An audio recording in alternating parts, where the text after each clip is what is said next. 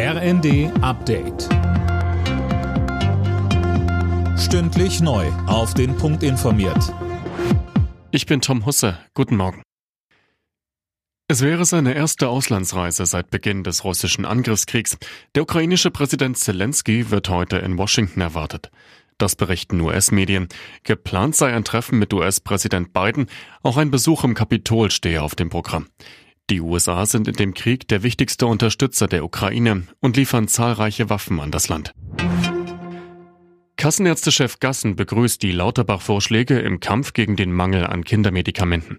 Die gesetzlichen Krankenkassen sprechen dagegen von Weihnachtsgeschenken für die Pharmafirmen.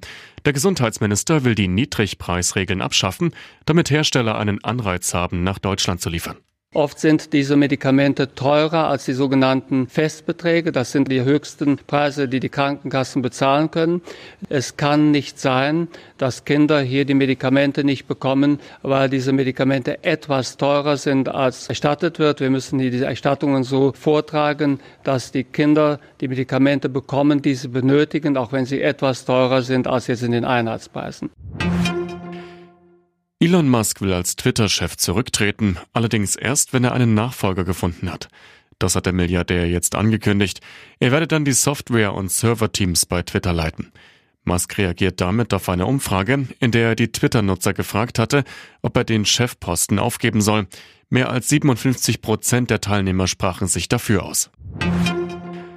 Außenministerin Baerbock und Kulturstaatsministerin Roth haben mehrere Benin-Bronzen zurück nach Nigeria gebracht.